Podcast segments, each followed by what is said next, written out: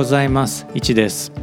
このポッドキャストは僕が毎週お送りしているニュースレター STEAM ニュースの音声版です。STEAM ニュースでは科学技術工学アート数学に関する話題をお届けしています。STEAM ニュースは STEAM ボート乗組員の皆様のご協力でお送りしています。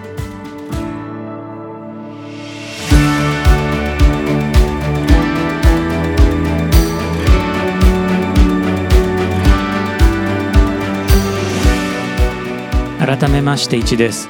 この放送はですね2022年の1月14日にお届けしているんですが明日ですね大学入学共通テスト、まあ、旧センター試験がですね始まります。今週はその共通テストに関する話題をお届けしていこうと思います。大学入学共通テストは2021年から大学入試センターが実施している入学試験です。従来の大学入試センター試験に比べて、え記述式問題の導入や英語民間試験の活用など大幅な変更が見込まれていたのですが結局導入断念となったんですね。そのため共通テストとセンター試験というのはまほとんど同じ試験になっています。リスナーの皆様もねセンター試験の思い出というのを終わりだと思うんですけれどもよかったらねツイッターなんかで僕にメンション飛ばしていただければまたあのこのポッドキャストの中で紹介させていただいたりとかもできるかなと思っています。僕がねセンター試験を受験したのはなんと今から31年前ということでだいぶ昔なんですけれども会場がですね神戸大学という、まあ、六甲山の中腹にある結構山の上の大学で、ひたすら寒かったことを覚えてます、先輩大学生から教わった受験ハックが、まあ、当時ありましてあの机の上にですねグミキャンディーを置いて、えー、受験をしたんですね。あの袋から出してパッと見ね消しゴムなんですよ。で、まあ、当時ねあの飴を置いちゃいけないとは書いてなかったと思うんですよ。ひょっとしたらあの書いてたかもしれないんですけどもまあ、の消しゴムに見えるのであの特に咎められませんでした。で、まあ、試験中にねあのそのグミキャンディもぐもぐ食べながら受験をしました。これ今はね、えーと、禁止されてます。あの机の上に置いていいものというのが決められています。ただねあの禁止されてるものを置いてたからといって直ちにねカンニングとはならないのであのしまってくださいと言われるだけなので、まあ、今でもねあのグミキャンディーを置いててもあの直ちに失格ということにはなりません。さてですねその共通テストあるいはまあ旧センター試験ですねこれの実施会場、まあ、大学だったりとか、まあ、あるいは高校で実施する場合もあります。でその時の試験監督ってね誰がしてると思います？共通テストの監督っていうのは大学の教員なんですね、まあ、教授准教授専任講師助教。えー、という大学教員が大学運営業務の一環として、えー、担当しています。大学運営業務の一環なのですから、まあ、大学ごとにですね、まあ、自由に運営して良さそうなもんなんですけれども受験生これあの共通テストを受験した受験生最終的にどこの大学受験するかわからないので全国一律ということが徹底されていますどういうことかというと、まあ、試験監督を担当する教員はもちろんのことを実施する大学にも一切の裁量がないんですね。どのぐらい裁量がないかももういろいろ言いたことあるんですけどまず服装の自由がありません。まあ、受験生もね真剣なのだからまあ服装ぐらいきちんとしろと言われるのはま当然だと思うんですけれども問題はですね靴なんですよ。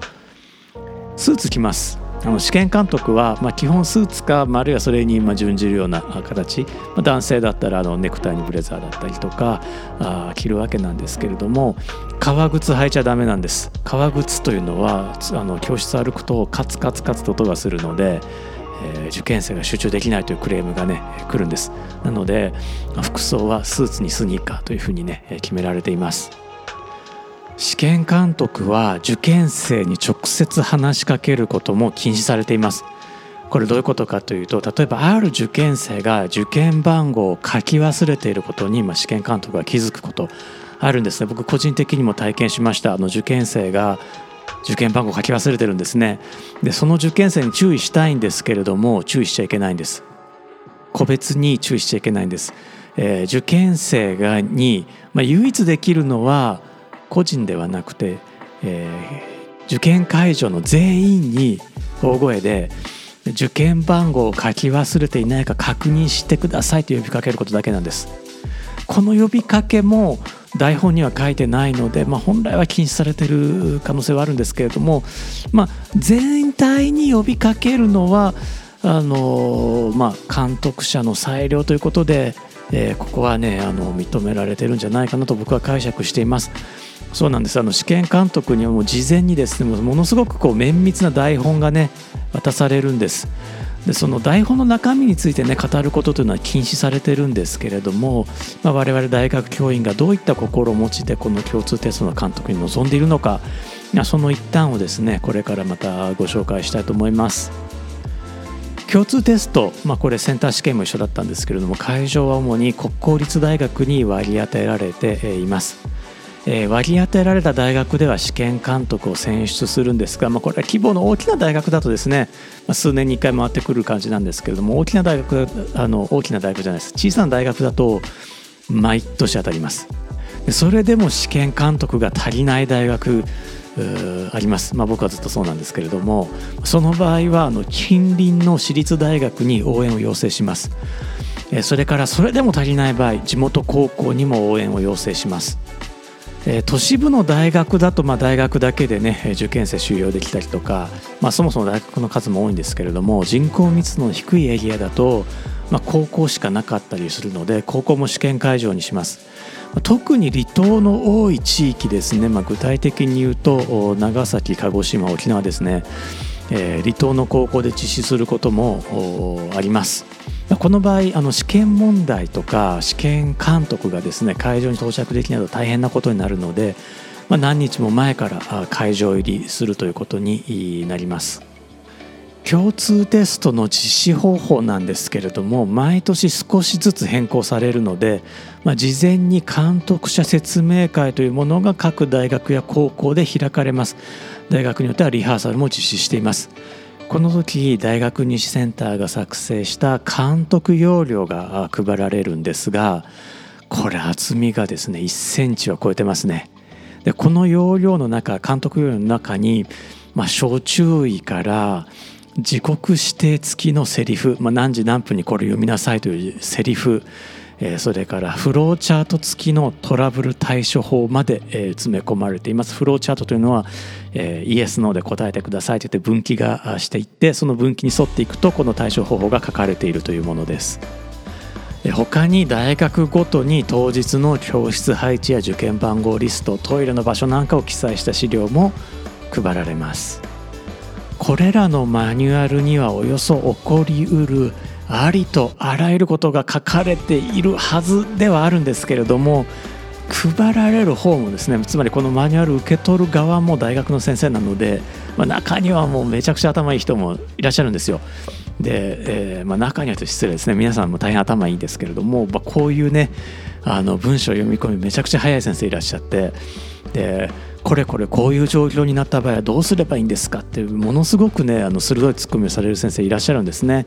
えそんな場合今大学の事務職員の方が大学入試センターに問い合わせますと言って質問一旦引き取って、まあ、後日ね学内メールなんかでま処置されるとともに大学入試センターもあの各大学からそういう質問を集めて Q&A 集というのを作っています。で本番直前にね追加資料として送られてくることがあるんですけれどもこれがまた結構分厚いです。えー、マニュアルはですね、まあ、これ監督要領ですねあらかじめあの各試験会場に応じてセリフを入れ替えてくださいという箇所が、まあ、10箇所以上最初からね、えー、あるんですねでこれに関しては、まあ、訂正だったりとか追加内容が後から送られてくることもありますし各大学でその追加内容というのを決めてい、えー、くこともありますでそうするとこの冊子ですねこの分厚い冊子に今度は手動で、えー、追記だったり訂正だったりをこう各試験監督がしていかないといけないんですよ。でこれも、まあ、ちょっと気の利いたあ事務職員がいらっしゃる大学だとこう訂正のラベルとか作ってくれてこれ貼ってってくださいねというあのこともあります。まあ、貼るだけでも結構手間です。あの10箇所以上ね、えー、貼っていったりとか、まあ、下手したら1ページ丸ごと差し替えとかねいうことも出てきます。えー、でですね、えー、試験3日ぐらい前になると、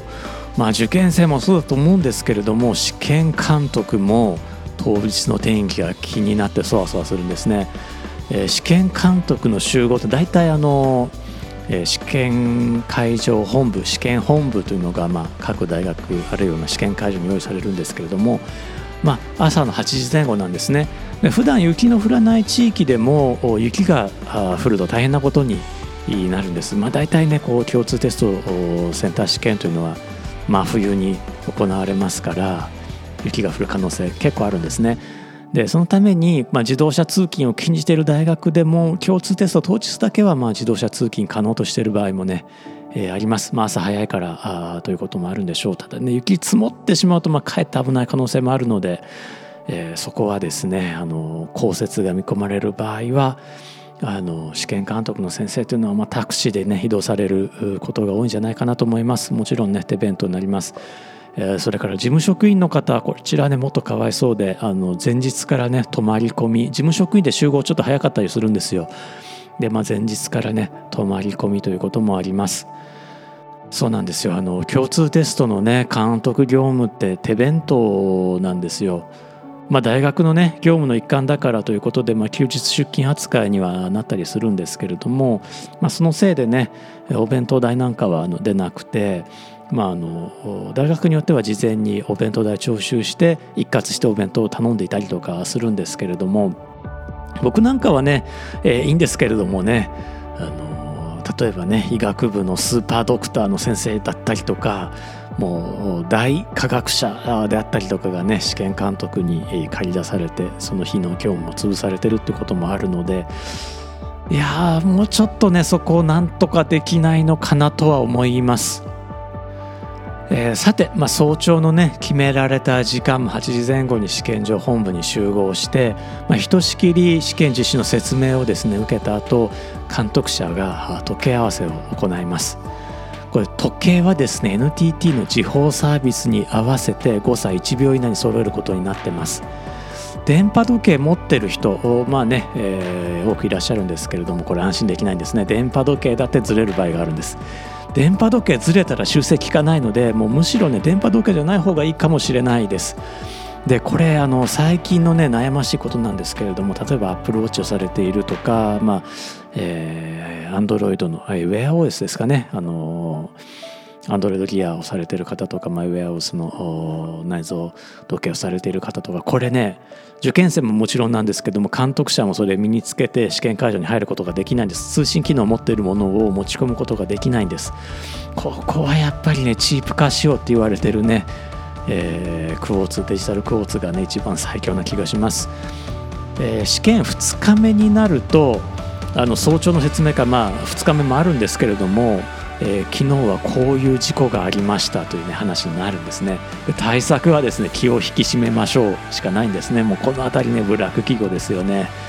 まあ、なぜ知ってるかというと、まあ、僕ブラック企業でね勤めてたこともあるのであここは変わんないなという感じです。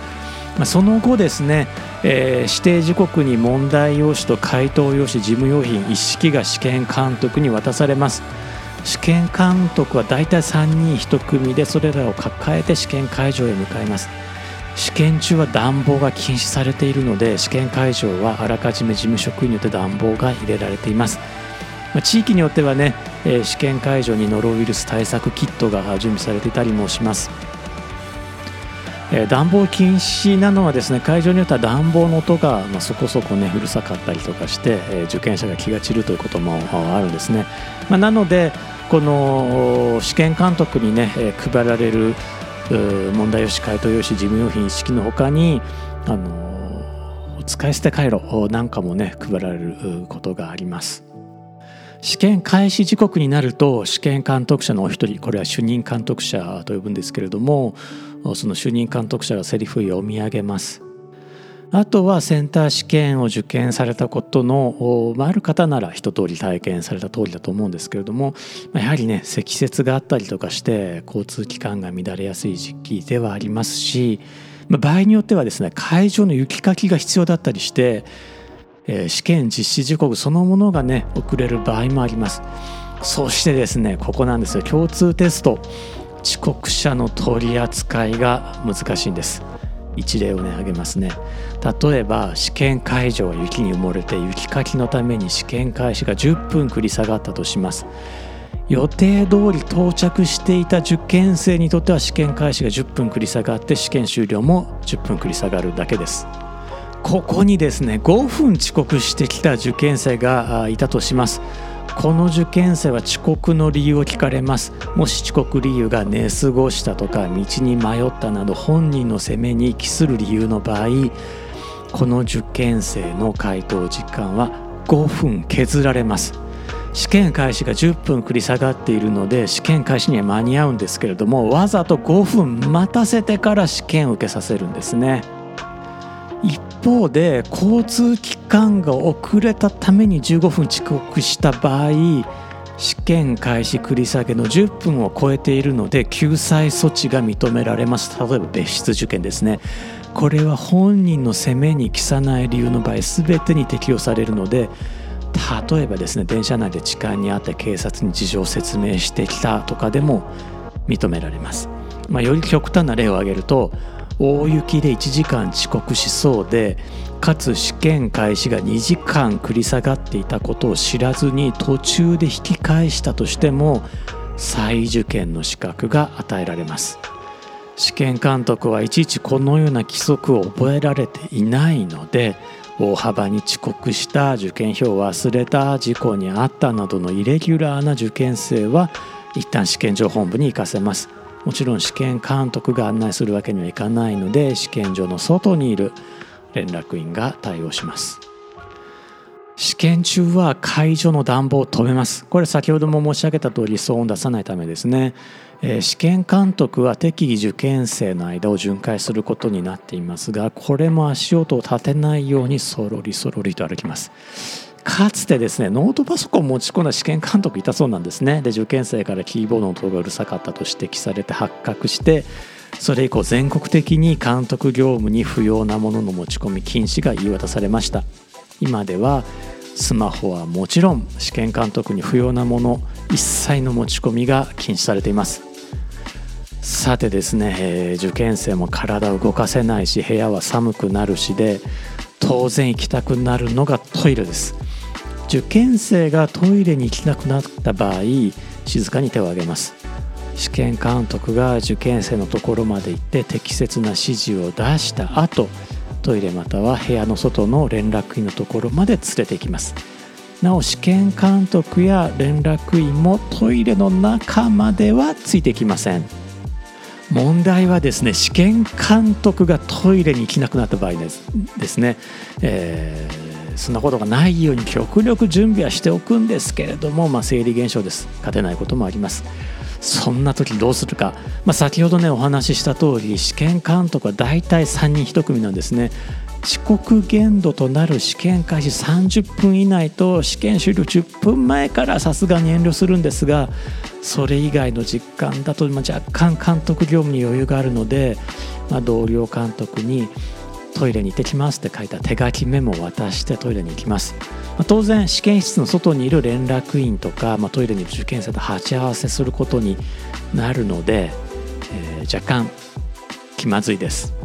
厳密に言うと試験会場で起こったインシデントを全て記録してまた試験場本部に連絡しないといけないんですけれども、まあ、試験監督のトイレもだから、まあ、多分ね、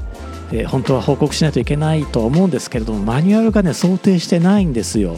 書けとは書いてないんです。だから書かなくていいのかもしれないです、まあ、今までね僕は書いたことないんですけれども、まあ、ひょっとしたらあの書かないといけないのかもしれないです。試験監督が最も緊張するのが英語のリスニング試験です。2020年から英語民間試験へと徐々に移行することが決まっていたんですけれども土壇場でなかったことにされたのでえー、まあ、これからお話しするようなね苦労というのはしばらく続きます。英語リスニング試験には IC プレイヤーが使われます。まあ、昔流行った MP3 プレイヤーと似てるんですけれども試験問題しか再生できないようになっています。しかも一度、えー、再生を開始すると止めることができずもう一度再生することもできません。つまり始まってしまうと受験生も試験監督も止められないんですね。リスニング試験用の IC プレイヤーなんですけれども操作方法が極限まで簡素化されてはいるんですがそれでも、受験生緊張してますし部屋寒いですしこう操作というのは起こります一番多いのは、パッケージから取り出せない電源が入らないといったトラブルです受験生が IC プレイヤーをパッケージから取り出せなかった場合は試験監督がビニール袋をハサミで切り取って取り出します。IC プレイヤーの電源が入らなかった場合試験監督は電池ボックスに挟まれた絶縁シートの引き抜き不良を疑うんですけれども、まあ、ごくまれに絶縁シートを引き抜いても電源が入らない場合があるんですね。その時には IC プレイヤーごと交換をします。えー、中には音が再生されなかったと報告する受験生もいます。そして IC プレイのトラブルに関して試験監督は受験生の言い分を全て信じるように指示されています。IC プレイヤーに実際にトラブルがあってもなくても受験生が不具合を感じた場合受験生は再試験を受けられます。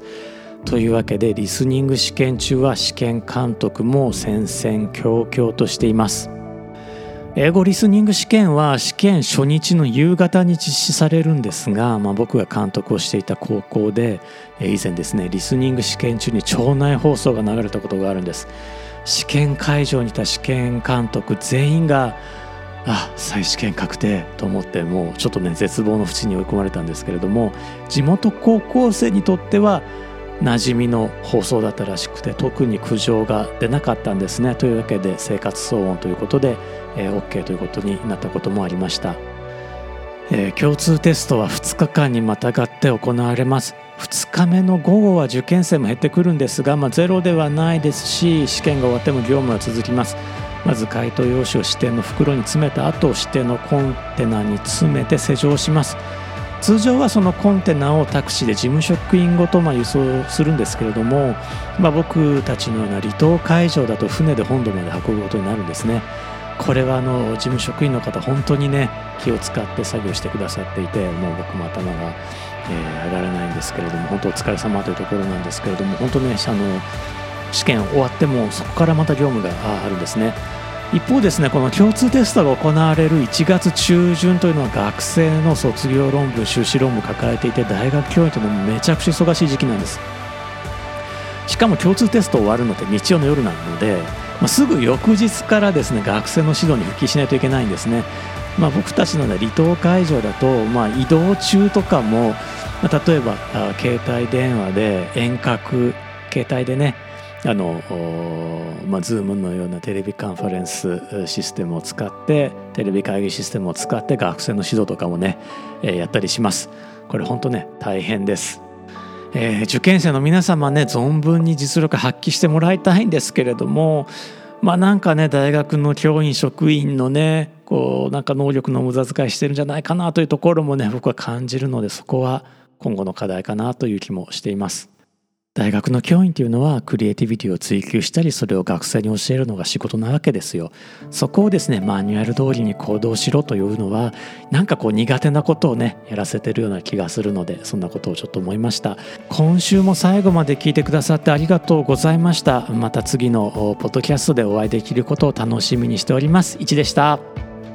Sometimes you get